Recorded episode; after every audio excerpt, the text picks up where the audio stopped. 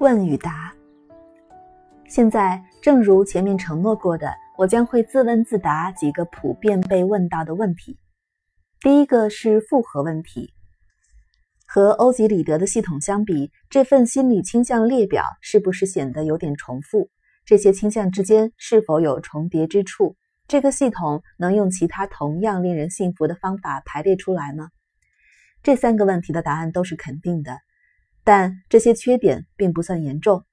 进一步提炼这些倾向的做法虽然是可取的，但却会使它们的实用性受到限制，因为对于像心理学这样的软科学来讲，有许多含糊之处是没有办法弄清楚的。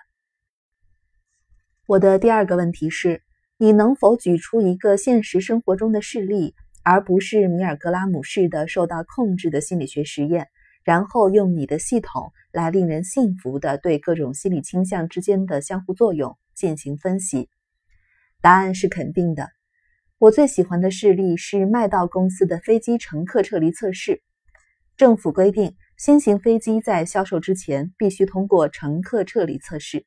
测试要求满载的乘客在一段很短的时间内撤出机舱。政府的指示是，这种测试应该和现实的情况贴近。所以，你撤离的乘客如果只是一些二十岁的运动员，那么肯定是通不过测试的。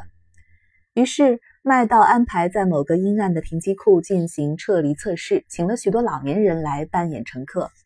飞机客舱离停机库的水泥地面大概有二十英尺高，而撤离的通道是一些不怎么结实的橡胶滑梯。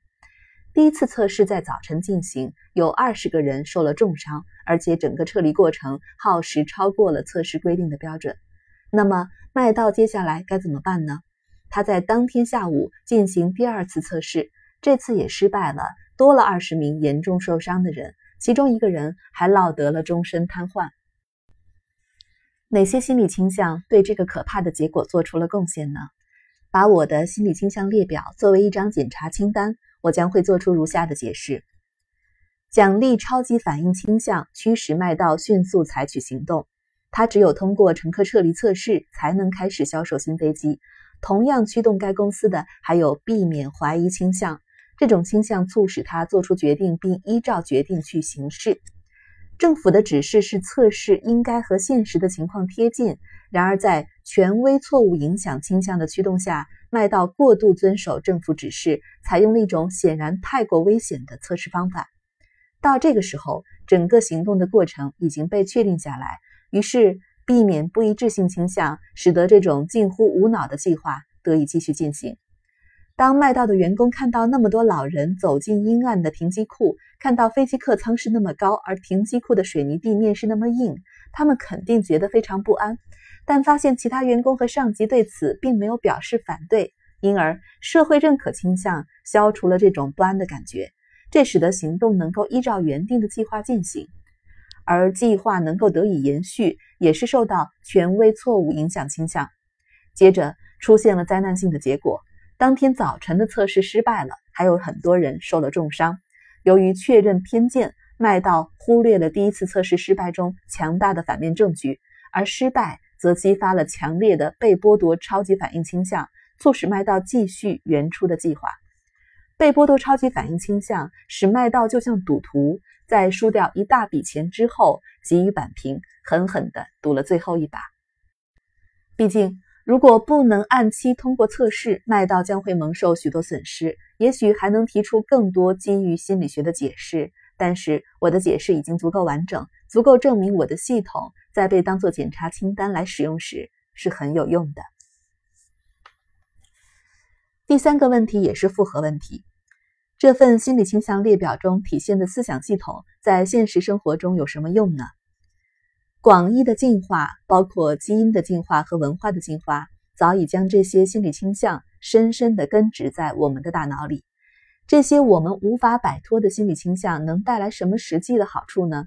我的答案是。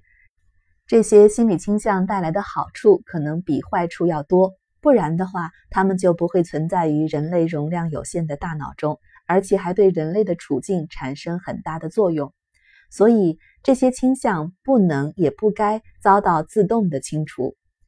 尽管如此，上文描述的那种心理思考系统，如果得到正确的理解和应用，将有助于智慧和端正行为的传播，并且有助于避免各种灾难。心理倾向是可以改变的，认识各种心理倾向和防范他们的对策，通常能够防患于未然。下面列出的这些例子，让我们明白了一个道理：基本的心理学知识是非常有用的。一、卡尔布劳恩的交流方法；二、飞行员训练中对模拟器的使用；三、酒瘾戒除组织的制度；四、医学院中的临床培训方法；五、美国制宪大会的规则：绝对保密的会议，最终投票之前所有的投票都不记名，大会结束前选票随时可以重投，对整部宪法只投一次票。这些都是非常聪明的尊重心理学的规则。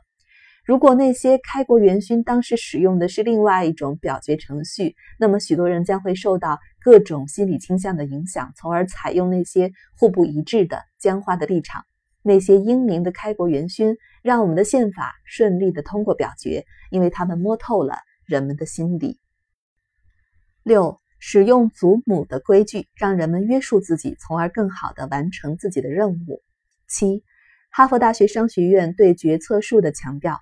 在我年轻而愚蠢的时候，我经常嘲笑哈佛大学商学院。我说，他们居然在教那些二十八岁的人如何在生活中应用高中的代数知识。但是后来我变得聪明了，终于明白他们的做法是很重要的，有助于预防某些心理倾向引起的糟糕后果。虽然明白的有点晚，但总比始终不明白好。八。强生公司所采用的类似于尸检的做法，在绝大多数公司，如果你进行了并购，而且这次并购成为灾难的话，所有造成这次愚蠢并购的人、文件和演说都会很快被忘记。没有人愿意提起这次并购，因为害怕联想到其糟糕的结果。但是强生公司规定，每个人都要审视已完成的并购，将预测和结果进行比较。这样的做法是非常聪明的。九，查尔斯·达尔文在避免确认偏见方面做出的伟大榜样。美国药品管理局 （FDA） 效仿了达尔文的做法，很明智的要求在开发新药物的研究中必须采用反复确认偏见的双盲试验的方法。十，沃伦·巴菲特关于公开竞拍的原则。别去。我的第四个问题是。在你的列表中所展现的思维系统中，隐藏着什么特殊的知识问题？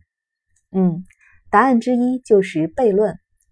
在社会心理学里面，人们对这个系统了解的越多，它的真实性就越低，而这恰恰使得这个系统在防止糟糕的后果、推动良好的结果方面具有很大的价值。这个结果是悖论式的，让人们没办法把心理学和基础物理学联系起来。但这有什么关系呢？就连纯数学都无法摆脱所有的悖论，心理学里面的有些悖论值得大惊小怪吗？这种认知转变中还有一个悖论：被操控的人即使明知道自己正在被操控，也会心甘情愿地被对方牵着鼻子走。这在悖论中创造了悖论。但还是那句话，这有什么关系呢？我曾经非常享受这种情况。许多年前，我在晚宴上遇到某位漂亮的女士。我以前并不认识她。她先生是洛杉矶一位有头有脸的人物。她坐在我旁边，扬起那张美丽的脸庞，对我说：“查理，你能用一个词来说明你在生活中取得非凡成就的原因吗？”我知道他肯定对许多人都这么说，但我还是觉得很高兴。我每次看到这位美女都会精神一振。顺便说一声，我给她说的答案是我很理性。至于这个答案是不是对的，你就自己判断了。我可能展现了某些我原来不想展现的心理倾向。我的第五个问题是：我们需要将经济学和心理学更加紧密的结合起来吗？我的答案是肯定的，好像已经开始有人在这么做了。我听说过这样一个例子：加州理工学院的科林·卡米瑞尔研究的是实验经济学。他设计出一个有趣的实验，让一些智商很高的学生用真的钱来模拟炒股票。结果有些学生为了某只股票付出了 A 加 B 的价格，尽管他们明明知道该股票当天的收盘价是 A。这种愚蠢的行为会发生，是因为那些学生被允许在一个流动市场上自由买卖那只股票。有些学生付出 A 加 B 的价格，是因为他们希望能够在当天收盘之前以更高的价格卖给其他学生。现在我敢自信的预言，大多数经济学教授和公司的理财教授将会无视卡米瑞尔的实验结果，继续坚定的信奉他们原来那种严格的、有效的市场假设。如果是这样的话，那么这种情况将再次证明，聪明人在受到心理倾向影响之后，将会变得多么不理智。我的第六个问题是。这些有关心理倾向的知识，难道就不会带来道德问题和审慎问题吗？我的答案是会的。例如，心理学知识能够用来提高说服力，而说服力和其他力量一样，既可以用来做好事，也可以用来做坏事。库克船长曾经用心理学花招耍了他的水手，让他们吃酸泡菜来防止坏血病。在我看来，尽管库克船长有故意操纵那些水手之嫌，但在当时的情况下，这种做法是道德的，也是明智的。但更为常见的是，你会利用有关心理倾向的知识来操控别人，以获取他们的信任，达到自己不可告人的目的。这样一来，你就犯了道德的错误和不够审慎的错误了。道德错误很明显，不用多说。这么做之所以犯了不够审慎的错误，是因为许多聪明人在成为被操控的目标之后，会发现你正在试图操控他们，反过来憎恨你的行为。我最后的问题是：这篇演讲稿存在事实上和思考上的错误吗？答案是肯定的，几乎是肯定的。这篇稿件是一个八十一岁的老人凭记忆花了大概五十个小时改定的。而且这个老人从来没有上过一节心理学课，在过去将近十五年的时间里，除了一本发展心理学的著作，他没有看过任何心理学的书。即使如此，我认为我这篇演讲稿整体上是非常站得住脚的。我希望我的后代和朋友将会认真地考虑我所说的话，甚至希望会有更多的心理学教授和我一起致力于一大量的采用逆向思维。二、详尽的描绘心理学系统，让它能够像检查清单那样发挥更好的作用。三、特别强调多种心理倾向共同发挥作用时产生的效应。我的演讲到这里就结束了。如果你在思考我所讲的内容的过程中得到的快乐有我写下它的时候得到的快乐的十分之一那么多，那你一定是一个幸运的听众。